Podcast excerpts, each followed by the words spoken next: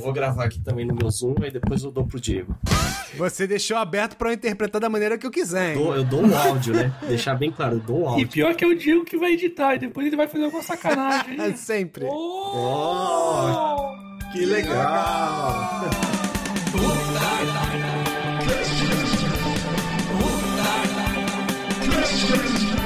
Que legal!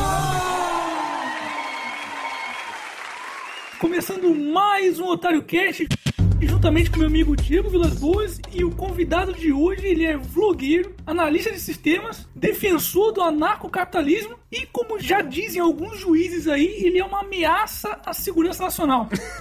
Daniel Fraga é o nosso convidado de hoje. Daniel, muito obrigado por ter aceitado o convite. Eu que agradeço, Otário e o Diego, né? Agradeço o convite. Tô feliz de estar aqui falando com vocês aí. Eu tô me sentindo entrevistando o Edward Snowden, né? Tipo, uma ameaça à segurança nacional, não é pouca coisa. parece que eu tô com narcotraficante, né? Tipo, Pois é, vlogueiros agora são perigosíssimos, né? exatamente. Ô Daniel, você tá com um canal aí de 70 mil inscritos já desde 2009, é isso? Isso. Eu sempre gosto de saber como é que as pessoas começaram a produzir conteúdo pra internet, o que que te motivou a começar a fazer esses vídeos? Então, na verdade, o que me fez começar esse canal foi uma ameaça que eu recebi. Que eu tive um problema aqui com um vizinho, na verdade, um vizinho aqui dos fundos. Ah. E era um problema de barulho. E aí, simplesmente, o sujeito resolveu me ligar e me ameaçar. Quer dizer, claro, de um orelhão, né? E a partir daí eu falei assim: olha, quer saber? Eu vou comprar alguma coisa pra gravar, porque eu não posso receber algo assim e não ter uma gravação. E aí eu resolvi comprar uma câmerazinha, daquela da Flip, aquelas antigas que nem usa mais na época. Sim. A partir daí eu falei, ó, quer saber? Eu vou começar a gravar coisas da rua e a partir daí eu fui falando também e foi, foi embora. Caramba, bendito vizinho, hein? É, pois é, pois é. Caramba. Tudo começa numa ameaça, hein? Então já, já começou nervoso o negócio.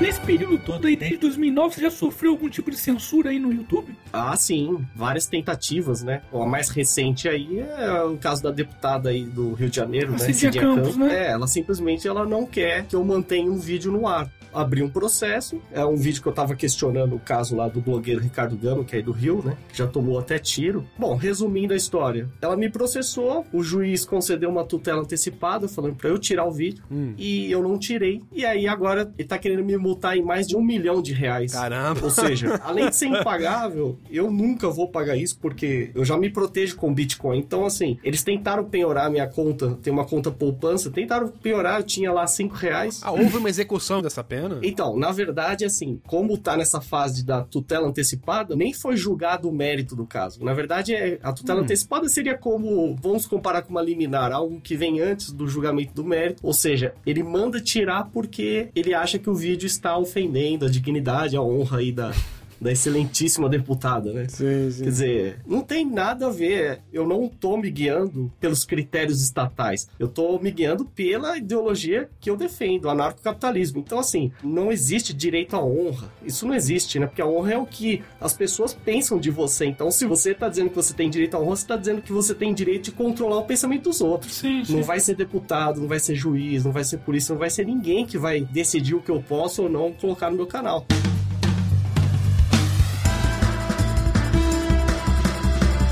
Você não cumprir aí o que esse juiz aí, ou quem quer que seja, determinar, você acha que você pode ser preso por isso? Então, no último despacho, eu cheguei a comentar em vídeo, ele sugeriu. Esse juiz é um, é um tremendo um covarde, é o José de é um tremendo de um covarde, porque Agora é a parte que eu corto. vamos botar os pingos nos is, né? Por que, que os juízes são covardes? Eles são covardes pelo seguinte: ele não tem coragem de vir aqui até em casa e executar o que ele tá mandando. Então, o que, que ele faz? Ele presta um concurso público, ele vira juiz e aí ele manda os capangas do Estado. Quem que vai fazer o trabalho sujo? É, a polícia, Ministério Público, não sei o quê. Então tem um, um aparato enorme ali em volta e ele tá acostumado com o quê? A soltar despachos. Então eu mando, e acabou. Mas ele, como pessoa, ele não tem coragem de vir aqui. Então você vê que o Estado é algo perigoso, porque ele dá poder a pessoas que sozinhas elas são inofensivas, mas quando elas têm todo esse aparato em volta, elas podem fazer as piores atrocidades, né? Então ele sugeriu nesse despacho que, como eu mantenho o vídeo ainda no ar, eu estaria constantemente descumprindo a ordem judicial, ou seja, eu estaria cometendo o crime de desobediência o tempo todo Sim, sim. né? Enquanto o vídeo estiver no ar. Então ele deixou a critério aí da polícia. Se você quiser ela pode me prender a qualquer momento. Ah, então ainda tá em trâmite, então. E isso,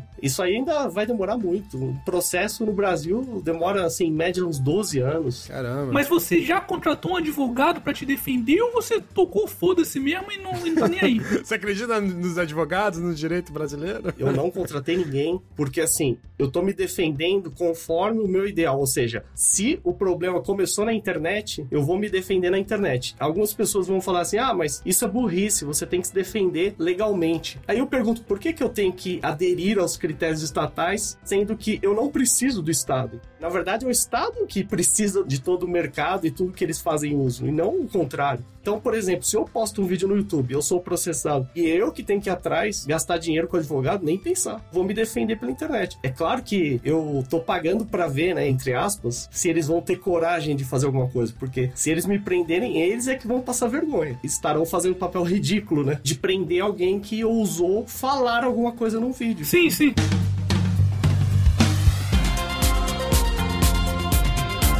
O que, que você recomenda para pessoas que passem por alguma situação parecida com o que você tá passando? Eu recomendo o seguinte: a primeira coisa, tem duas formas que o Estado age para atacar as pessoas. A primeira forma, que é a mais comum, é ameaçar a sua renda financeira. Por isso que ele tem controle de todo o sistema financeiro, todos os bancos, todo tipo de aplicação, ele regula tudo. Mesmo que você quisesse investir em outra coisa, vai ter regulação estatal. Então a única forma de você se proteger financeiramente seria usando Bitcoin, que é uma novidade porque como é a primeira moeda digital descentralizada do mundo, não tem controle central, ninguém pode penhorar, é impossível você penhorar Bitcoin. Sim. Tanto é que eles tentaram piorar, né? A minha conta poupança, mas os Bitcoins eles não conseguem fazer nada. Então, essa seria uma das formas. Ou se você deixar sua renda em algum outro lugar que você considere seguro. Essa seria uma forma. A outra, é claro que eles te ameaçam fisicamente, claro. Ah, eu vou ameaçar te prender. É claro que ninguém quer ser preso, É. né? Nem eu quero ser preso. A questão é a seguinte, no Brasil, dificilmente as pessoas vão ser presas. Primeiro que as cadeias estão lotadas e esses crimes assim que, digamos, menores, como crime de desobediência, Não tem vítima, né? é, desacato, exatamente. É, Isso aí ninguém vai preso. Se eles tentarem me prender, isso aí eles vão passar uma vergonha enorme. Você vai virar um mártir praticamente. Vai virar um exemplo, né? Exatamente, se eles quiserem me dar mais enfoque e popularidade, então basta eles fazerem isso. Agora, vai ser ridículo o negócio, né? porque eu não vou colaborar. Eu quero ver até onde o Estado é capaz de para fazer cumprir uma ordem lá de um juiz de Teresópolis, lá, até que ponto que ele acredita nas próprias ordens, né? Sim.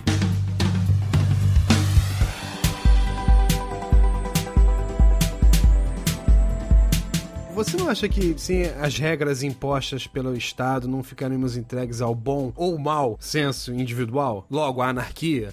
Não, porque assim, quando a gente fala em anarquia, só o termo anarquia, as pessoas pensam em algo caótico, sem regras, sem nada. Hum. Também a gente não pode confundir o termo anarquia, que hoje é usado geralmente para associar. Vandalismo, né? É, o anarquismo geralmente é associado a, a anarcossocialismo. Ou seja, é aquela bandeira preta e vermelha, que aquilo é uma coisa horrível. Aí eles não respeitam propriedade privada, nada. O que eu defendo é o anarcocapitalismo, ou seja, você remove o que não interessa, que é o Estado, e fica com o que interessa, que é o mercado Sim. né? Que são as trocas voluntárias. Aí o, o Diego perguntou: bom, e as regras, né? São regras privadas. A gente não precisa do monopólio estatal para determinar regras. Agora, por exemplo, eles não estão discutindo a questão lá da terceirização. Sim. Desde quando isso é assunto pertinente ao Estado? Terceirização é apenas uma troca voluntária, eles não têm que se meter. Eles se metem em todo tipo de assunto que você possa imaginar. Tanto que agora eles querem se meter até na questão da internet, né? Do que você pode falar ou não. Sim, é, eles querem enfiar a mão em tudo, né? Eu ainda confesso que eu sou favorável ao mínimo Estado, mas eu ainda não consegui ainda evoluir para um anarcocapitalismo, que seria a total ausência de Estado, né? Que é o que você propõe, né? Exatamente, isso aí é totalmente natural, Otário, porque assim, eu não nasci anarcocapitalista, foi através de um longo processo, você vai aos poucos até chegar nesse ponto. Sim, sim. Não tô dizendo aqui que você vai ou não vai se tornar anarcocapitalista. Isso aí só depende de você e, e as suas escolhas. Mas o que eu tô dizendo é assim: assim, muitas pessoas elas precisam ver para crer, né? Vivenciar, né? É, que isso exista para elas passarem a acreditar. Só que daí eu falo, olha, se você tá perguntando onde isso existe, então você não vai ser pioneiro em nada, porque você vai sempre esperar alguém fazer. Ah, sim, é sem dúvida. Mas o problema todo é porque, assim, se você for analisar desde criança, você já é doutrinado para amar o Estado e se submeter ao Estado. Por quê? As funções lá que o Estado define já são incutidas na sua cabeça. Por exemplo, você fala assim: ah, segurança, polícia.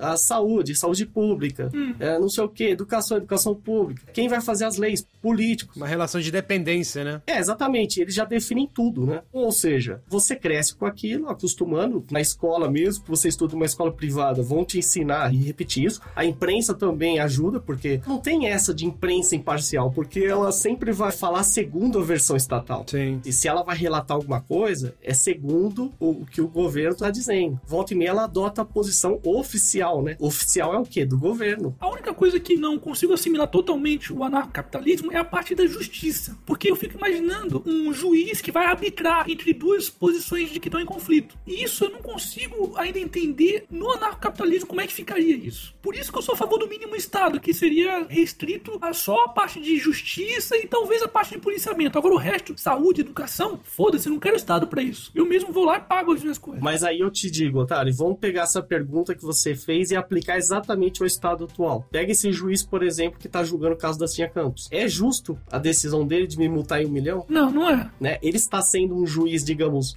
imparcial. Aí eu entendi o que você perguntou. Você falou assim: ah, qual que é a isenção do sujeito? É. Vai estar sendo pago para fazer aquele julgamento? Quem pagar vai ter o veredito ao seu favor. Não, não, mas aí que tá o problema. Que seja um juiz. Eu tô até cogitando a existência de juízes no livre mercado, porque esse modelo é um modelo estatal. Não quer dizer que vai ser o mesmo modelo no livre mercado. Talvez exista uma outra forma de resolver conflitos muito mais eficiente. Tanto é que hoje o próprio Estado recomenda arbitragem em vez de recorrer à justiça. Sim, tem o PROCON, tem, Então. tem outros juizados especiais que fazem Sim, isso. né? Sem esquecer disso que o Diego falou. Bom, quem pagar mais vai levar. Mas aí que tem um problema. Se tiver um juiz em um tribunal privado que decide baseado em quem paga mais, o que que acontece? Esse tribunal privado vai perder todos os clientes. Porque ele vai falar, para que que eu vou recorrer a um serviço de um tribunal privado onde quem paga mais leva? Então eu não confio nessa decisão. Mas aí, imagina a situação, por exemplo, tô processando um cara aqui que, sei lá, me vendeu um produto que eu não gostei.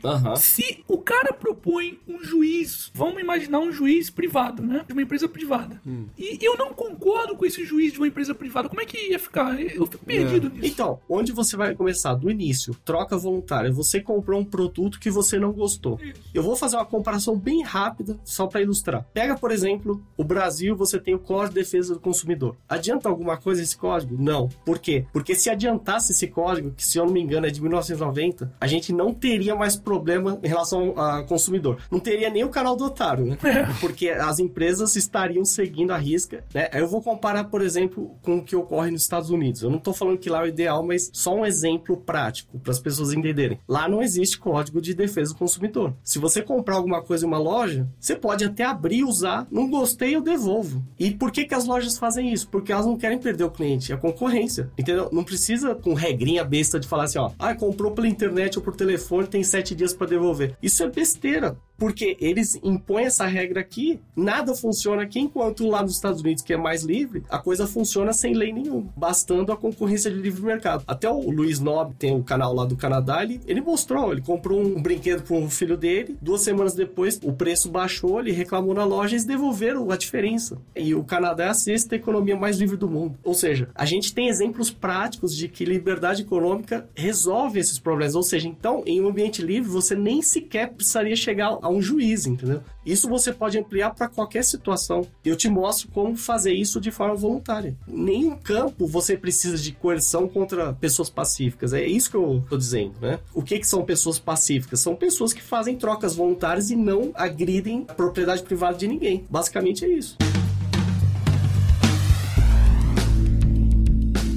Uma coisa que não ficou clara assim no seu posicionamento, tipo assim, eu assisti todos os seus vídeos e confesso que eu me senti como aquele cara no Laranja Mecânica colocando aquela, aquela aquele negócio no olho, sabe? E assistindo e tendo aquele choque de realidade, sabe, Daniel? Uhum. Uma coisa que não me ficou claro foi o seguinte: você defende o fim dos serviços públicos como meio para a livre competição e trocas voluntárias. Você cogitou a possibilidade de cartel? Tipo, não acha que os mesmos políticos que se mantêm no poder através do sistema vigente poderiam migrar facilmente para o cenário que você propõe, porém, como empresários? Você tá entendendo? Ainda continua o poder na mão de quem tem mais dinheiro, porque na verdade essas pessoas que possuem poder político, elas possuem dinheiro. Nessa sociedade de trocas de bens de consumo, quem tem dinheiro também automaticamente controlaria a segurança, melhor saúde. Aí eu te pergunto, Diego, qual é o maior monopólio hoje? Não é o Estado? O Estado não é um monopólio sobre uma linha imaginária definida por guerra e violência, porque é assim que eles definem. Sim, sim. Como que se define um país, né? Geralmente acontece uma guerra e eles falam aqui vai ser o país e acabou. O monopólio já começou aí. Não tem lógica pedir pelo Estado combater outros monopólios, porque ele é um monopólio. Então isso é uma contradição. Em um mercado livre, em um livre mercado, é praticamente impossível você ter um monopólio. Sempre acaba surgindo um concorrente novo também, né? É, e o consumidor vai estar satisfeito. Se ele está comprando daquela empresa, ele fez essa escolha, né? Ao contrário do Estado, que você tem que sustentar a força, né? Entendi. Esse é um ponto que eu não falei ainda. Ou seja, se você é obrigado a pagar imposto, o que que isso se assemelha? A um roubo, porque se eu não fiz essa escolha, então estão tirando dinheiro do meu bolso para sustentar político para mandar na minha vida. E se você não pagar, você vai ser preso ou perder os seus bens? É, exatamente. Se, por exemplo, eu não pagar IPVA, pega o meu carro. Se eu não pagar IPTU, eles vão ameaçar meu imóvel. Se eu não pagar imposto de renda, vão me processar por sonegação. Ou seja, o que que parece isso? Né? Por que, que eu vou apoiar algo? Eu não contratei o Estado. Né? Então não faz sentido.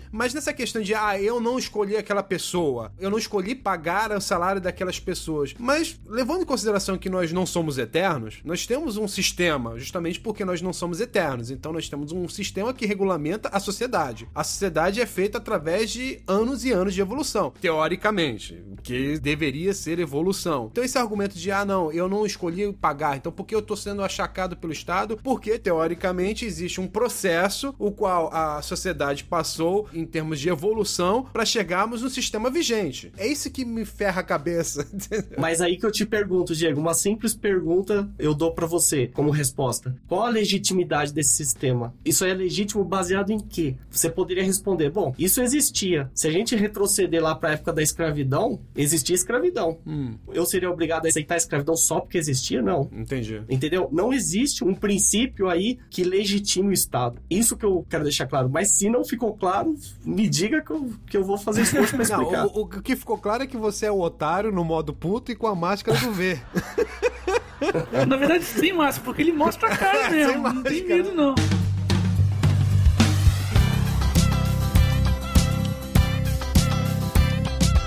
Voltando pra parte de censura, você não tem medo de mostrar a cara. Você vai lá, mostra a cara mesmo, mostra até o endereço onde você tá morando. Você não tem medo de sofrer nenhuma represária por isso. Você toma alguma medida pra evitar algum tipo de problema maior, a sua integridade física. Como é que funciona? Eu acho assim que em relação ao Estado, em relação a, a juiz, deputado, polícia, eles é que tem que ter medo de mim. Por quê? Aí você vai dar risada e falar, ah, mas você tá aí, fraquinho, né, indivíduo. Mas a questão é, eu tô defendendo ideias libertárias que são anti-Estado. Se essas ideias se espalham, eles estão fritos. Eles não podem fazer mais nada. Sim, sim. Então, assim, qualquer tentativa que eles fizerem de me agredir, imediatamente eu divulgo. É claro, você vai falar assim, bom, mas o que que te impede de alguém aí te dar um tiro? Nada impede, né? Isso é até irônico, por quê? Porque não é de novo o Estado que se arroga um monopólio de segurança. Então, se aconteceu lá com o Ricardo Gama no Rio, pode acontecer comigo ou com vocês. Qualquer momento você sai na rua e toma um tiro.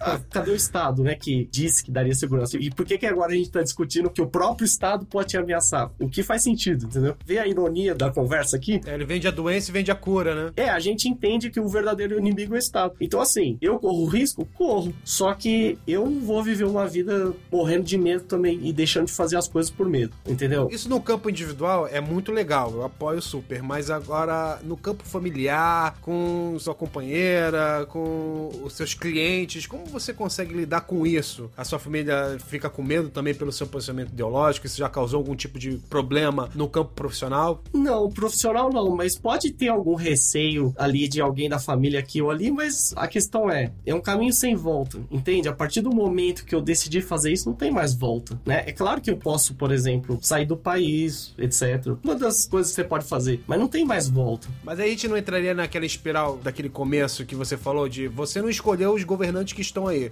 você não escolheu manter os cargos das pessoas que estão aí. Automaticamente seus familiares também não escolheram o seu posicionamento político, mas eles automaticamente também seriam afetados também pelo vínculo familiar. Você não acha que as coisas não estariam conectadas também? A forma como eu ajo e penso, eu não posso ter como parâmetro outras pessoas. Ou então basear o que eu faço baseado no risco. É claro que você fala, bom, isso aqui é arriscado, pular de um prédio é arriscado, você não vai pular. Mas eu tô dizendo o seguinte, o que eu tô usando como arma é dar transparência para tudo isso. Porque se tem uma coisa que eu acredito, eu não tô dizendo que vai salvar alguém ou vai salvar alguém de morrer, mas uma coisa que eu acredito é transparência na internet, ou seja, você pega tudo que tá acontecendo e joga na internet. Se você conseguir que aquilo se espalhe, você causou um constrangimento enorme para aquele possível agressor, sabendo que a ideia é você não vai poder matar. Você pode matar a pessoa, mas não a ideia. Sim, sim. Então, não compensa. Para eles é mais vantagem ficar fazendo esse joguinho, ameaça, aplica multa, não sei o que, papapá. É isso.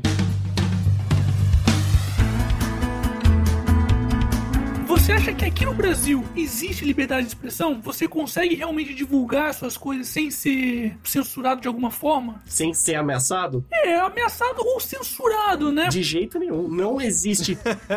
Não. Parece que tá falhando aí, viu? Falhou, é, falhou, eu não ouvi nada. É, agora eu tô escutando. Ó Ó a censura, Então. ó a censura, ó a censura. A censura funcionando aí. Até no podcast, hein? Então, mas respondendo essa pergunta do Otário, não só não existe liberdade de expressão no Brasil, como não existe liberdade. Então vai além da liberdade de Oh, meu expressão. Deus, minha cabeça está explodindo. É, não existe liberdade. Por exemplo, eles estavam discutindo aí, só para dar um exemplo aí atual, eles estão discutindo aí flexibilização do Estatuto do Desarmamento, que agora você tem que ter autorização da Polícia Federal e poderiam tirar esse requisito. Mas peraí, qual que é a liberdade que eu tenho? Eu não posso nem me defender, nem andar armado, né? E isso diz respeito à pergunta anterior do otário, né? Porque se eu tô falando que eu faço um vídeo, de repente eu sou ameaçado e o próprio Estado me impede de portar uma arma para me defender, ou seja, dá pra ver claramente quem é que tá me colocando em uma situação insegura, né? Se bobear, se você matar alguém dentro da sua casa que foi invadida, algum bandido, é capaz de você ser preso, né? Pois é, exatamente. Teve um caso recente aí do comerciante que foi abordado chegando em casa e ele tinha uma arma, ele foi, reagiu e matou um deles. Depois ele foi correndo pro hospital, óbvio, porque não ia esperar SAMU, coisa nenhuma. Chegando lá, ele, os policiais informaram que ele estava preso por porte ilegal de arma, porque ele não tinha o direito ao porte. E a mulher também estava presa pelo mesmo motivo, ou seja, para isso que eles servem. Eles prefeririam que o cara tivesse morrido ali, ia colocar na estatística, falar ah, mais um homicídio aqui, mais dois homicídios e tá bom, e segue a vida. Eles não vão ganhar baseado em produtividade. Toda vez que tem uma tentativa de falar assim, ah, vamos remunerar os policiais por produtividade, tem uma classe lá que fala, não, isso é um absurdo, a gente tem que ganhar mais. Ganhar mais por quê? Um bando de parasita que tem um monopólio aí da segurança que eu nem contratei e eu sou obrigado a sustentar e vem bater na porta da minha casa e encher o saco, né? Isso falando em relação aqui de outro vídeo que foi denunciado, né? Porque eu falei de religião e aí eles estão dizendo que eu cometo crime de intolerância. E ainda vem aqui com toda a pompa, né? Falando, eu tenho uma intimação aqui. Como assim intimação, né? Eu vi o vídeo que você fez lá, que os caras foram dois policiais, né? Chegaram e você falou, pô, joga essa merda aí que eu não vou pegar isso aí não. Eu achei, é. eu achei sensacional. Eu sabe que depois eu o pensei cara em outra faz mesmo. Mas eu poderia ter falado, olha, joga aí que eu uso de, sabe, pra limpar o chão. Eu poderia ter falado qualquer coisa. aí você se pergunta, por que que o policial chega à sua casa pra te intimar? Porque ele quer te obrigar a comparecer à delegacia de combate a crimes de intolerância pra você explicar o que você falou num vídeo. Olha que ponto a gente chegou. Aí você fala, por que isso? Porque tá cheio de movimento de vários grupos aí que se reúnem, pode ser movimento negro, gay, é, não sei mais o que, que eles se unem pra falar assim, ó, a gente precisa de proteção estatal. São todos estatistas. Eles recorrem ao Estado, né? O Estado serve como uma babá pra eles pra falar, ó, se fulano falar alguma coisa contra a religião ou contra isso ou contra aquilo, então a gente vai acionar a polícia e vai ferrar vocês. É o escudo de minorias, né? É, exatamente. Eles não estão lançando esse humaniza redes aí, que na verdade Humaniza redes, é. é, pelo Não, não Pelo provoca que o otário. O otário tá quietinho, não provoca ele. Não faz ele falar. Pois é. Tem que aloprar esses caras.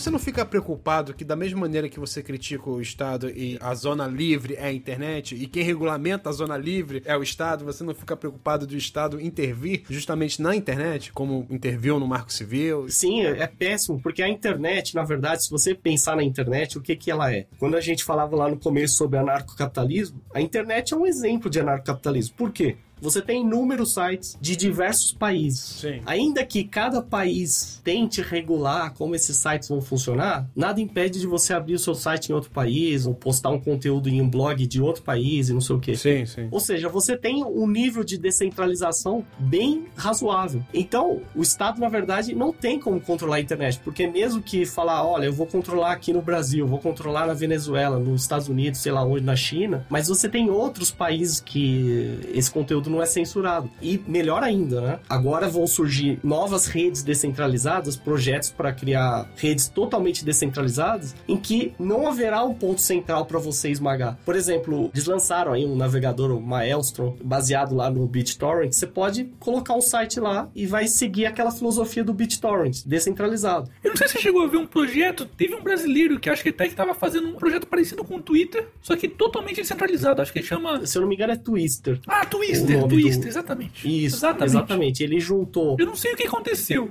Sumiram É, com o cara? Eu, eu também. Eu cheguei a criar o meu login lá, tá lá o meu login. Pois é, então. Essa é uma ideia ótima. Eu achei sensacional. E isso vai acontecer cada vez mais. Existem outros projetos aí que vão surgir que vão garantir isso também. Ou seja, não tem como você combater algo que é descentralizado. Não tem como você combater algo que você não consegue acompanhar, né? É, exatamente. O conceito principal é descentralização, porque a partir do momento que é descentralizado, não tem um ponto pra você atacar. E aí o Estado vai fazer o quê? Não vai fazer nada. Vai chorar. É, exatamente.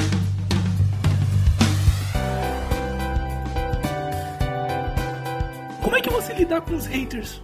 Então, os haters é, é Você muito. tem bastante até, aliás. É, o que que é a internet? A internet é um ambiente livre e ao mesmo tempo hostil, porque cada pessoa pode publicar o que quiser. Então, a pessoa tá ali te perseguindo, não sei o que, deixa ela lá. Às vezes a pessoa chega me xingando, eu falo, peraí, isso não é argumento. Na hora que você espreme o cara, você vê que ele não tem argumento. É sempre mais fácil xingar. Não tem problema o cara ser hater, desde que eles tenham argumentos. Sim, sim. Se ele tiver um bom argumento, ótimo. Aí ele me convence. Mas se ele não tiver. Então, assim, é como se fosse um ruído que fica ali na internet, mas não, não compensa nem você levar a sério, entendeu? A menos que tenha alguma coisa ali que preste, né? Sim. E outra, se tá tendo tantos haters assim, é até um bom sinal, né? Significa que você tá incomodando pessoas que talvez no futuro vão passar pro seu lado. Sim, sem dúvida. Né? Isso já aconteceu várias vezes comigo. O cara me xingou, daí a seis meses ele falou: pô, você tinha razão, eu era um babaca.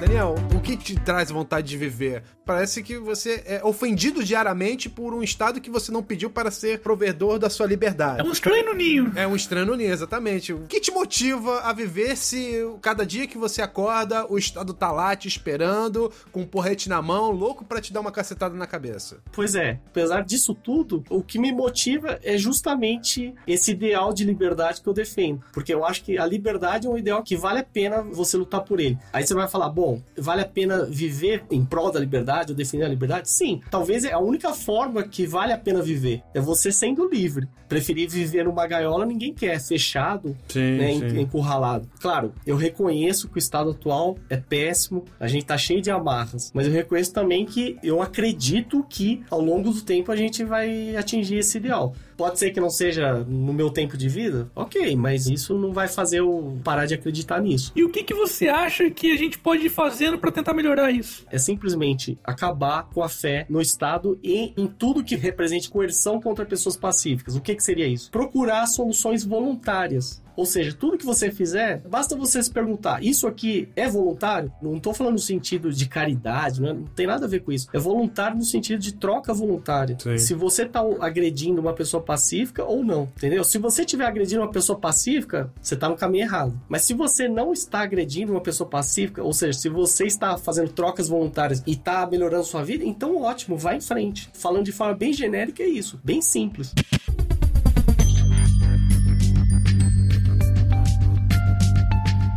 Bom, infelizmente, chegou ao fim desse papo aí. Isso aí tem papo pra Nossa, horas e horas. É progressivo.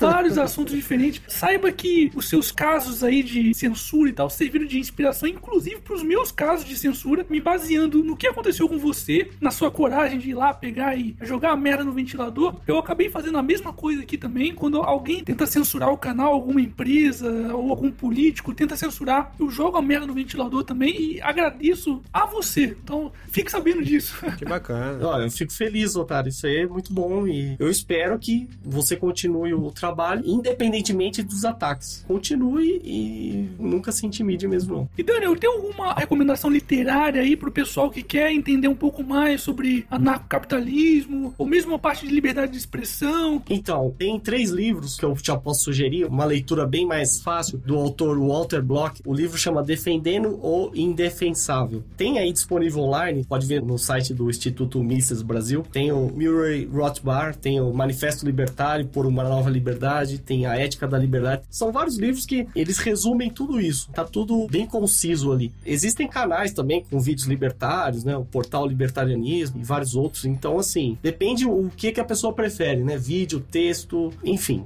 Ou o meu próprio canal também, né? Para quem tiver interesse. Bacana. E como as pessoas fazem pra entrar em contato com você, acessar os seus canais lá no YouTube? Você tem blog também, não tem? É, eu tenho um blog que tá mais para um arquivo de notícias, né? O vlog é Daniel Fraga BR aqui no YouTube. Enfim, mas se a pessoa quiser seguir no Facebook, é só procurar lá, Daniel Fraga BR, e ela acha Twitter e tantos outros aí, né? Ô Dani, como é que faz pra você se manter? Você tá trabalhando exclusivamente pro canal? Como é que você se mantém aí? Então, eu não estou me mantendo exclusivamente com o canal. O meu objetivo é esse. Então, a gente sabe que o YouTube tá cada vez rendendo menos, porque tem uma concorrência ferrada com o Facebook, né? Eu vejo que as pessoas estão preferindo ver vídeos no Facebook, mas uma forma da gente se manter é através do Patreon, que inclusive o Otário usa também, né? Sim. Essa é uma ajuda excelente que as pessoas podem dar, né? Então, no meu caso, se as pessoas quiserem patrocinar, que seja com um dólar por mês, já ajuda muito. Bacana. Eu acho assim que quem gosta, por exemplo, canal do Otário, né, qualquer canal, se você gosta, se você tá assistindo, você quer que a pessoa continue, que seja valor simbólico, né? É, E tem uma coisa que me incomoda profundamente. Alguns haters que vão e colocam, otário é vendido. Vendido. Mas, cara, você já parou pra pensar que se o otário se vendesse, ele não precisaria de Patreon, não precisaria de YouTube, não precisaria de porra nenhuma. Era só uma vendida só.